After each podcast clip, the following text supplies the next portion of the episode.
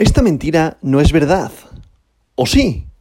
Hoy, sábado 27 de agosto del año 2022, la capitalización global del mercado mundial de las criptomonedas es de 972 mil millones de dólares, lo que representa una disminución del 5,91% en el último día. Vaya resaca sangrienta que tenemos después de lo que dijo ayer Powell de que iba a seguir aumentando bruscamente los tipos de interés. O sea, la que se nos avecina es bárbara.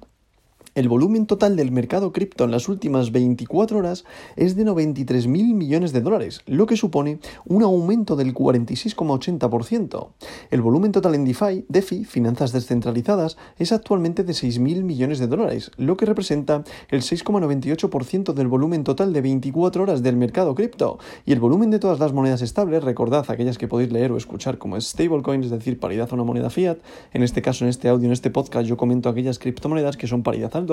por ejemplo, como DAI es igual a un dólar, BUSD es igual a un dólar, pues esta tipología de criptomonedas en estos momentos su volumen es de 84.000 millones de dólares, lo que representa el 89,84% del volumen total de 24 horas del mercado cripto.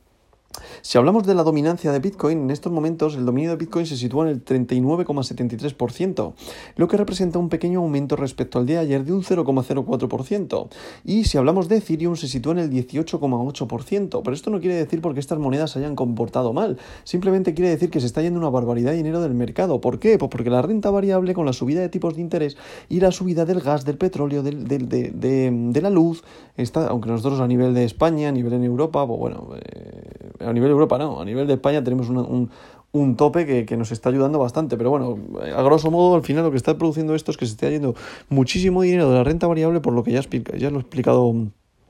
en otros audios, en otros podcasts, que a modo resumen, al final daros cuenta, la renta variable está siendo menos atractiva debido a que al final el consumo se va a reducir debido a la subida de precios, por tanto esto va a hacer que las empresas sean menos van a dar resultados peores, es decir, eh, si tenían previsto un crecimiento para este año de un 2%, es muy probable que sea de un 0,5% en el invento, por ejemplo, ¿vale? A modo ejemplo. Entonces, ¿qué, qué, va qué, qué hace pensar esto al accionista? El accionista dice, joder, pues si no vas a conseguir ese 2%, no vas a poder darme los mismos dividendos, por tanto tu acción no va a subir porque va a ser menos atractiva y eso quiere decir que, pues al final vendo tus acciones y por tanto el valor de mercado cae. Entonces se vuelve otra vez al dinero fiat. A grosso modo, ¿qué significa esto? Que al final la renta variable deja de ser menos atractiva, se producen ventas masivas porque se espera que haya una reducción, una contracción del mercado y al final la gente venda también para tener liquidez para su propio día a día. Por tanto, la renta variable va a ser negativa, los fondos de inversión van a caer, van a ser negativos, entonces va a producir una cadena y hace que todo sea menos atractivo. ¿Y esto que repercute en el mercado de las criptos? Pues al final se repercute en que pasa lo mismo. Al final renta variable pura, es decir, esto se basa al final en fundamentales, en un análisis técnico y en confianza. Es decir, si los mercados ahora mismo, eh, nosotros cuando invertimos es un dinero que, normalmente utilizamos, que nos podemos permitir perder en cierta medida, ¿vale? Grandes capitales invertidos, por tanto esto hay que cogerlo con pinzas, pero normalmente es un dinero que lo tienes ahí ahorrado para que te genere frutos y que lo puedas revalorizar y que te genere más beneficios, que incremente su valor y que tú obtengas un, un mayor patrimonio, ¿vale? Al final eso es lo que se traduce. Entonces, ¿qué pasa? Que como la gente va, se va a producir ventas y el consumo se va a reducir y los precios son más altos para tu día a día, por tanto, vas a tener que vender lo que tienes invertido aquí para tener para tu día a día, vuelvo a repetirme, por tanto, también es cierto que salen productos nuevos con la subida de los tipos de interés al final a nivel bancario, los bancos hacen banca y por tanto tú puedes ir a una IPF, a un producto de ahorro que te dé un tipo de interés garantizado etcétera, etcétera, etcétera. Por tanto, a grosso modo, vuelvo a lo mismo, esto es todo grosso modo, dado que tenéis su intríngulis, la renta variable deja de ser atractiva para irte a otro tipo de productos y por tanto, al final, si el Standard Poor's que cayó ayer un 3,5, el Nasdaq que cayó ayer un 4%, es normal que Bitcoin y el mercado en general caiga un 5%, debido a que, al final el Standard Poor's y en el Nasdaq, al final donde cotizan las empresas tecnológicas más, más importantes a nivel mundial y el mercado criptográfico al final no deja de ser un mercado tecnológico, por tanto se ve contagiado por el el SPI por el Nasdaq, ¿vale? Y sobre todo porque al final en el mercado americano sí cae cuando este mercado estornuda contagia al resto del mundo, que al final luego dentro del mercado cripto pasa lo mismo con Bitcoin, cuando Bitcoin estornuda se contagia al resto de altcoins. Por tanto, vuelvo a lo mismo, auguro que es muy probable que ya hemos tocado ya el precio en Bitcoin de los 19.900, aunque nos haya costado ahí ese valor psicológico de los 20.000, que daros cuenta que al final es un fundamental que se aplica a nivel psicológico, es decir, cuando vemos precios exactos, eh, también pasó lo mismo con 30.000 dólares, con 20.000 dólares, son niveles en los cuales se forman soportes debido a que psicológicamente son niveles muy difíciles de perder. Pero yo auguro que es muy probable que vayamos a tocar de nuevo los 18.000, perdón, los 18.800 aproximadamente, ¿vale? Y para irnos a tocar el soporte fuerte de los 17.436, que es donde yo tiraba anteriormente la línea del soporte y a partir de ahí si lo rompemos es muy probable que vayamos a buscar los 13.000 e incluso, como yo vengo diciendo, los 9.800. Y ahí ya sí considero que es donde estaría un suelo fuerte y a partir de ahí vemos un ciclo de rebote y luego ya podría haber un cambio de tendencia, pero ya está hablando un, a un año vista mínimo, ¿vale? Más o menos, a no, ser que se acelere todo. Es decir, al final Powell estaba diciendo eso, que la subida de tipos de interés iba a seguir estando para controlar la inflación, pero yo auguro que como el mes de agosto de una inflación mala, es decir, que sea peor de lo esperado y que, los, y que la inflación siga subiendo, es muy probable que todo esto que estoy comentando se acelere, ¿vale? Al final el mercado solo hace que descontar noticias y en el día de ayer ya prácticamente sí que es cierto que se había estado descontando esta caída de los 25.000 a los 20.000, 21.400, que es lo que veníamos viendo, debido a lo que iba a comentar Powell en, esto, en este día de ayer, pero sí que es cierto que la caída ya se vio ayer. Y ahora mismo estamos eh, rotos. O sea, decir, ahora mismo hemos roto el soporte y el precio solo tiene una tendencia, que es bajista. Por tanto, veremos seguramente los 19.200 este fin de semana y veremos a ver si no tocamos esos 18.000, 17.436 antes de la apertura de los futuros del lunes, ¿vale? Por tanto, muy atentos este fin de semana, dado que está siendo bastante movidito y veremos a ver qué es lo que pasa con el precio de Bitcoin y del mercado en general este fin de semana. Por tanto, a partir de aquí, si pasamos con el top 10, podemos ver que Bitcoin continúa en posición número uno, el rey de las criptomonedas, la criptomoneda de oro con su criptomoneda BTC con un valor unitario por moneda de 20.179,92 dólares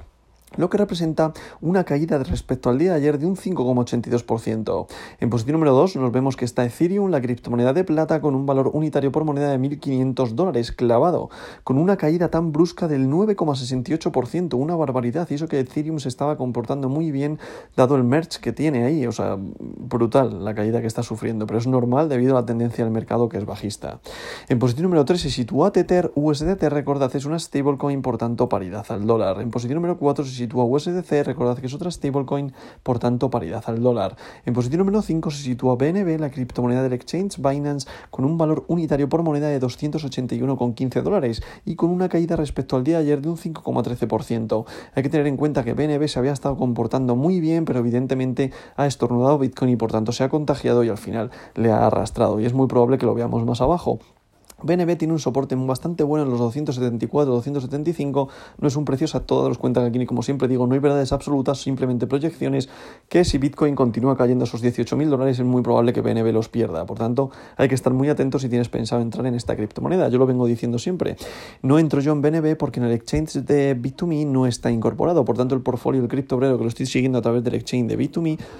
perdón, no tengo comprada esta cripto, pero para mí sería una de las criptos que hay que tener en el portfolio sí o sí, ¿vale? Pero esto no consejo de inversión y por lo tanto siempre haz tu propio análisis. A partir de aquí, en posición número 6 se situaría la otra criptomoneda del exchange Binance, que en este caso es la stablecoin, que es BUSD, recordad, es una stablecoin, por tanto paridad al dólar. En posición número 7 se sitúa Ripple XRP con un valor unitario por moneda de 0,33 dólares, lo que representa una caída respecto al día de ayer de un 7,98%. En posición número 8 se sitúa Cardano con su criptomoneda ADA con un valor unitario por moneda de 0,43 dólares, lo que representa una caída respecto al día de ayer de un 7,81%. En posición número 9 se sitúa Solana con su criptomoneda Sol con un valor unitario por moneda de 31,90 dólares, lo que representa una caída respecto al día de ayer de un 8,11%. Y para cerrar este top 10 de hoy, en posición número 10 continúa el perrito, la meme coin Dogecoin, la criptomoneda del pueblo como yo la denomino, con un valor unitario por moneda de 0,06 dólares lo que representa una caída respecto al día de ayer de un 7,54%. Por tanto, como podemos comprobar, día sangriento, día duro para el mercado en general, pero día muy duro para el mercado tradicional, dado que la resaca que ha dejado el día de ayer se está traduciendo en el mercado de las criptos, en que está habiendo caídas abismales. Por tanto, esto nos da una sensación de lo que se nos avecina para este otoño, este invierno, Daros cuenta de la problemática que estamos teniendo con el gas, daros cuenta de la problemática que se va a venir con la luz, daros cuenta de la problemática que van a tener los mineros también debido a esta subida de precios tanto del gas como de la luz y por tanto al final nos estamos viendo que nos estamos enfrentando ante una problemática que puede ser peor que la crisis que tuvimos en el año 2008. Por tanto esto no es por ser agorero, no es por ser y crear fuz, pero evidentemente es la realidad. Al final aquí no, no sabemos qué va a ser el futuro, no sabemos qué es lo que puede pasar, pero sí que es cierto que nos podemos dar una idea y podemos podemos tener una proyección y como lo vengo diciendo, por favor, ahora mismo hay muchísima incertidumbre en los mercados y hay que tener y estar muy seguro de cuando hacemos las inversiones. Por tanto, yo sigo teniendo liquidez para ese portfolio de criptobrero como lo vengo denominando y seguramente cuando encuentre ese punto de entrada invertiré. Hay que tener paciencia, que la paciencia paga, así que por favor, si tú eres una de las personas que me escucha y quieres aprender de esto,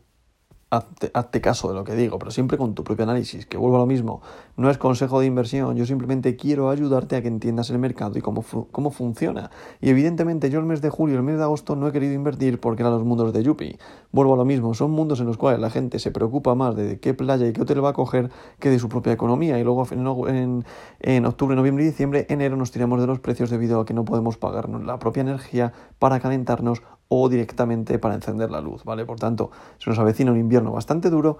pero no es por ser agorero, vuelvo a repetirme, simplemente es por ser realista de lo que viene. Y por tanto, si tienes inversiones, ahora mismo tienes que tener mucho cuidado con lo que vayas a hacer y los movimientos que va a tomar el mercado.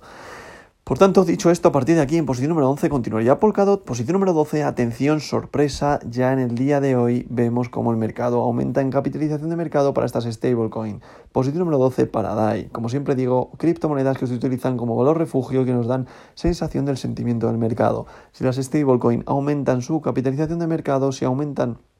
el, en posición en cuanto a capitalización de mercado significa que el mercado es bajista. Cuando estas criptomonedas bajan, significa que el mercado es alcista. Por tanto, muchísimo cuidado dado que el mercado se avecina una buena y una gran caída. A partir de aquí, si Vita Inu cae a la posición número 13, Polygon posición número 14, Avalanche posición número 15, Tron posición número 16, WBTC posición número 17, Leo posición número 18, Ethereum Classic posición número 19 y Uniswaps posición número 20. Por tanto, vamos a ver qué sucede durante el mercado, durante este fin de semana, perdón, a ver qué sucede que mi tendencia, mi previsión va a seguir siendo bajista. Y veremos a ver si no nos pega un susto y vamos a ver si ya vamos a por esos 18 mil dólares. Vuelvo a repetirme, creo que lo bueno sería que Bitcoin alcanzara las cifras pre-pandemia, 9.500 dólares para ahí darse la vuelta. Pero vuelvo a lo mismo, no hay bola mágica, simplemente son proyecciones, por tanto, haz tu propio análisis. Dicho esto, vamos a ver qué es lo que sucede y como siempre digo, esta verdad de hoy no es mentira.